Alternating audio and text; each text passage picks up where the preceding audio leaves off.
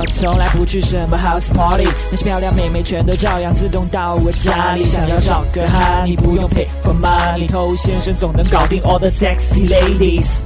嗨，各位好，我是偷先生。那有很多小白，他一喜欢某个妹子，首先会想到的就是我要怎么付出。比如说给他更多的关心，比如说给他买礼物，比如说给他发红包，但往往一顿操作下来，发现效果不太好。相信有很多兄弟都有这些惨痛的经历。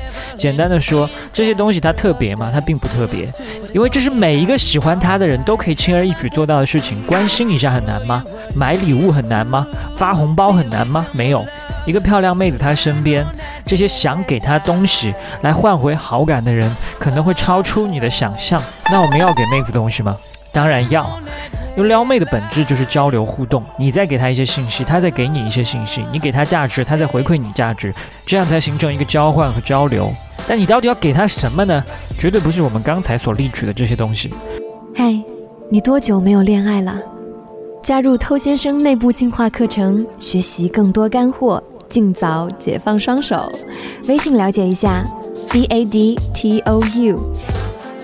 OK，欢迎在节目之外去添加我们的微信公众号。想学习不可告人的内部课程的，请去添加微信号。好，我们要给妹子什么？反正不是我们刚才说撒钱。你如果这么理解的话呢，就算有一天你有钱了，你还是会撩不到妹的。所以就算有钱。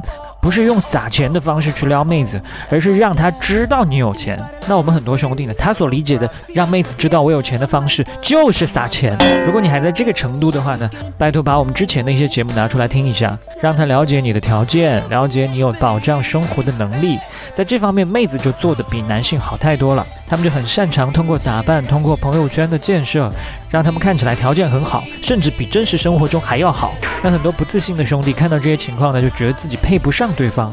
所以妹子这么做，正好过滤掉了这些。自认为配不上他的人，就避免了很多浪费在屌丝身上的时间。那如果一个男的让女生感觉到了自己的条件很不错，是不太存在吓跑的，因为女生本来就是希望找条件要比自己更好的男生。好，这是第一点，我们讲清楚了。那第二点呢？那如果你现在经济条件一般，那你至少要让自己看起来像一只潜力股。这个在之前的节目也讲过。那对于一个精明的女人来说，不小心发现，哎，你可能会是一只潜力股，他怎么可能会放过你？就算不会立马跟你交往，但也会时不时的给你一点信号，把你吊着养在这儿嘛。那这一丝窗口留着有什么不好呢？那你还要给妹子什么呢？资讯，就是跟她分享一下每天的头条新闻、微博热搜什么之类的是吗？不是这个意思。比如说你在某个领域是一个佼佼者，那佼佼者通常是什么？有高能力、有权威、有威信。有领导能力，那这几个点呢，恰恰是两性吸引中很重要的特质。很多女生容易因为这些特质产生崇拜、欣赏。那你可能会说，我并没有在某方面是什么佼佼者啊，这也正常，精英人群还是少部分嘛。那你依然可以给妹子提供资讯，任何只要她感兴趣的话题、相关领域的知识，你至少要比她知道的多，这样她跟你的交互过程呢，才可以找到更多的新鲜感。那如果反过来说，你的智力、知识储备都远远低于一个妹子的话，那她会喜欢你，就算是一个不大不小的奇迹了，是吧？那最后一点呢，就是要给妹子情绪价值，浅一点的可以让对方感觉到开心。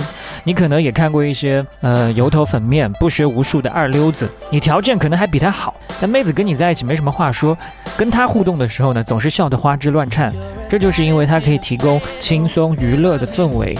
所以，怎么让身边的人开心，这是另外一个话题。今天时间关系，没办法细说，但可以简单说两点。第一点，就首先要让自己开心，自己不开心的话，很难去感染他人。第二，就是去模仿我们刚才说的那种能够让妹子花枝乱颤的人的状态。那再深层一点的情绪价值呢？比如说，你可以更加敏感地体会到他的喜怒哀乐，他生气的点在哪里，开心的点在哪里，你都感同身受。在他不同的状态下，你可以恰当的选择你的态度去跟他呼应，这个才是真正厉害的地方哦。听起来太难，对不对？确实没有那么容易，所以要做到这一点呢，你一定要摆脱自己的直男思维，很多时候甚至要让自己变成一个女生。你只有把自己想象成女生，才能够稍微多一点的 get 到女生她们的情绪的点。女生的情绪太丰富，直男的思维又太僵硬，所以这件事情特别难。如果你做到了，那将是你巨大的一个加分项。OK，今天我们就说这么多了。把节目分享给你身边的单身狗，就是对他最大的温柔。我是偷先生，我们下回见。